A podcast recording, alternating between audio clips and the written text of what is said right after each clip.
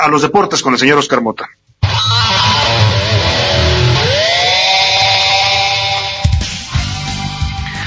Señor Oscar Mota, muy buenas tardes. Mi estimado Salvador García Soto, ¿cómo estás? Te mando un gran abrazo y a los amigos de A la Una, por supuesto, con Susana a distancia. Hoy, 6 de abril, un 6 de abril, pero de 1896, en Atenas iniciaron los primeros Juegos Olímpicos de la era moderna. En el 2013, la ONU fijó esta fecha, 6 de abril, como el Día Internacional del Deporte para el Desarrollo y la Paz. Estamos como dato extra, en esos Juegos, Dimitrios Lombras, de apenas 10 años, y 296 días, sí, subió al podio en el tercer lugar de gimnasia por equipos. Así que hoy festejamos el Día Internacional del Deporte para el Desarrollo. Y hablando nuevamente de este tema de deporte, pues este fin de semana tuvimos ya la oportunidad de un evento, pues más o menos como en vivo. Se trató de la WrestleMania. Yo le hablé a mi compadre, el crudero, aunque sí, andaba crudo, pero como de seis meses, lo desperté para que me hiciera el comentario fino, por supuesto, de la lucha libre. Vamos a escucharlo.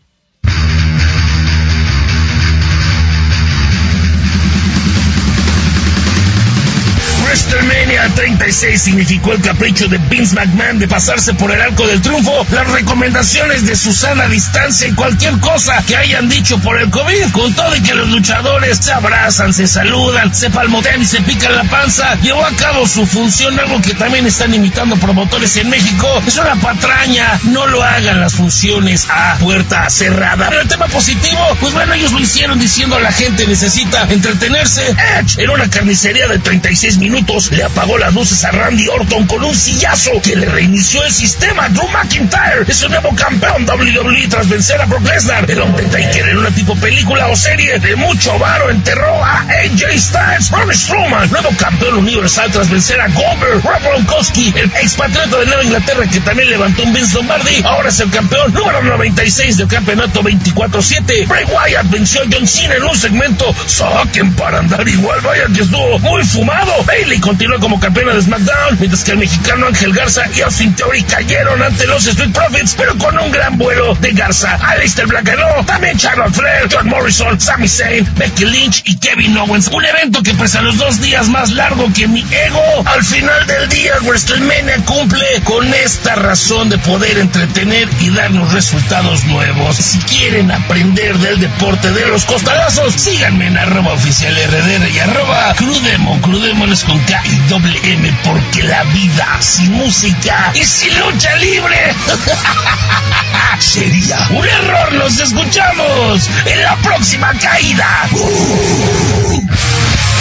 Acerca de este fin de semana del fallecimiento de Tom Dempsey, ¿Quién fue Tom Dempsey? Murió a los 73 años víctima del coronavirus, también padecía Alzheimer. Él fue un jugador de la NFL, jugó para los Santos de Nueva Orleans, también para el equipo de los Oilers, los extintos Oilers de Houston, y también por supuesto para las Águilas de Filadelfia. El tema es que en 1970 Tom Dempsey pateó el primer gol de campo de 63 yardas cuando jugaba con los Saints. Aquí el tema es que Tom Dempsey nació sin un, sin el dedo gordo del pie derecho, entonces inclusive su sapato es diferente a lo que se puede utilizar, es un zapato cortado, y bueno, aún así, con otra técnica, logró este gol de campo. Jason Elam empató este récord, pero hasta 1998, y Matt Crater de los Broncos logró uno de 64 yardas hasta el 2013, así que se fue una leyenda de la NFL, Tom Dempsey, víctima del coronavirus. Estamos también que platicar rápidamente en otro tema. Bebe Gijón nos platica con respecto a los pilotos. Benito Guerra y Rubén García Jr.,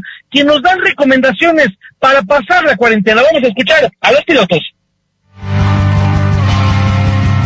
Después de que concluyera la última fecha de la WRC de forma abrupta debido al coronavirus, el piloto mexicano Benito Guerra decidió entrar en aislamiento voluntario para evitar cualquier tipo de contagio y pidió a los mexicanos tomar sus precauciones. De esta manera podremos superar la contingencia sanitaria lo antes posible mueren más de mil personas al día. Tenemos que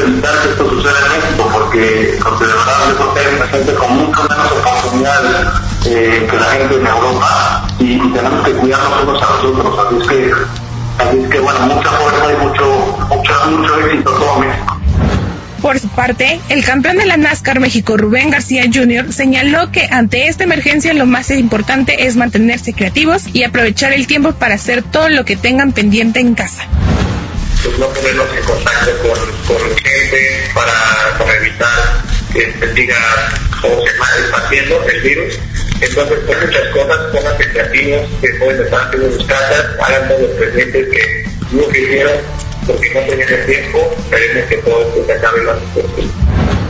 Ambos pilotos se mantienen activos pero de forma virtual, pues Benito compite en el Campeonato Mexicano de Rally Virtual que se transmite a través de sus redes sociales y NASCAR por la señal de Fox Sports. Para la UNA con Salvador García Soto informó Berenice Gijón.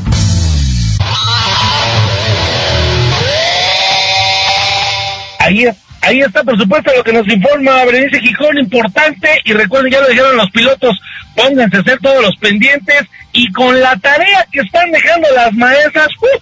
créanme que uno tiene para entretenerse. Mi estimado Salvador, cierro informándoles que hoy, hace un año, Milton Caraglio, jugador del Cruz Azul, marcaba el gol número 10.000 en la historia del Estadio Azteca. Así que hoy se celebra un año de que cayó este gol número 10.000 en el Estadio Azteca. Mi estimado Salvador gracias Soto, amigos de la hora, los deportes. Gracias, Oscar Mota, te mandamos un abrazo, muchas gracias, nos, nos escuchamos por aquí. Hoy un gran día para ganar.